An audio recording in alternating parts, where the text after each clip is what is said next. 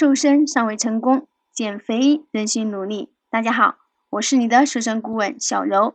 今天呢，很高兴继续我们的节目。有一段时间呢，没有更新节目了，给听众朋友呢带了不便，很感谢听众朋友们的支持与信任。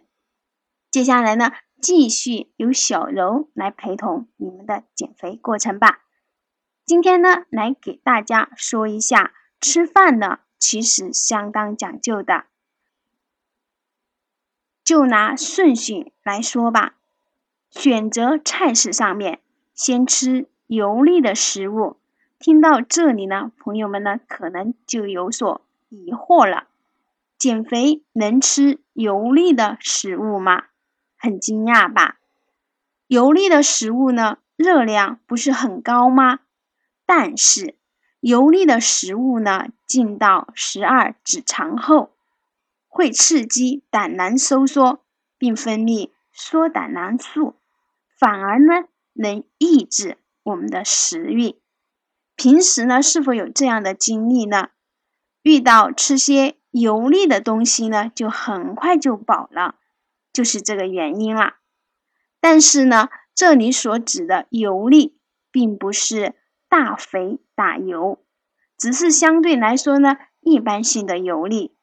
所以呢，一直只吃素的朋友，或者呢，以为只有吃素菜才能减肥的朋友们呢，一定要纠正一下自己的观念。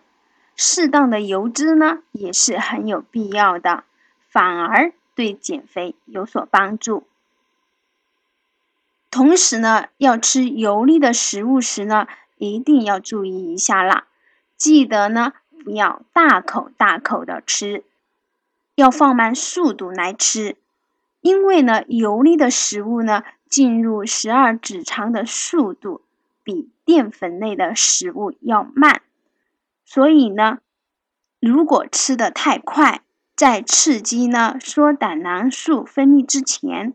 可能就已经吃进很多食物了，就没有起到减肥的效果了。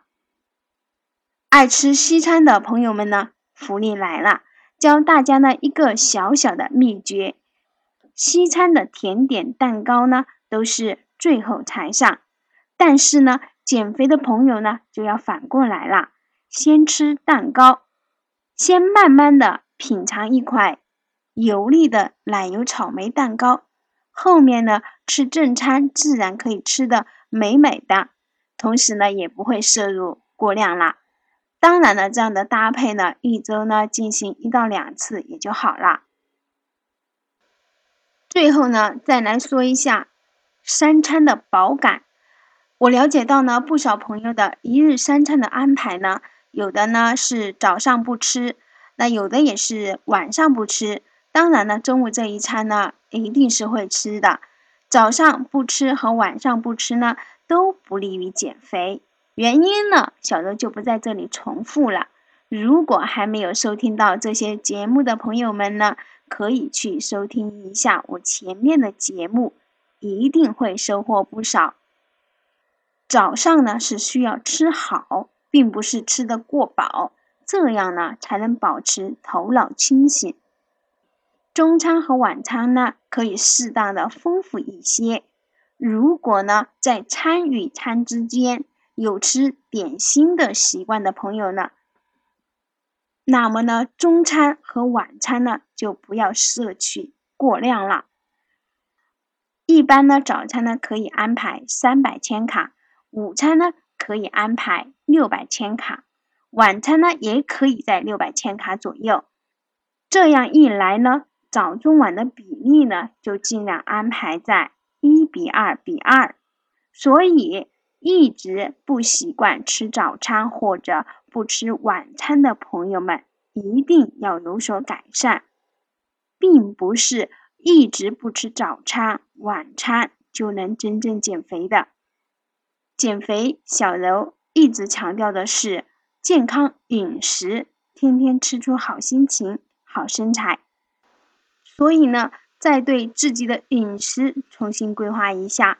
如果觉得自己呢还是很难去处理自己的饮食安排，可以呢联系小柔呢给你制定和安排。好了，这就是我们这一期健康食疗减肥的主要内容。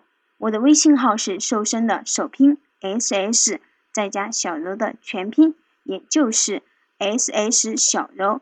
下一期再见。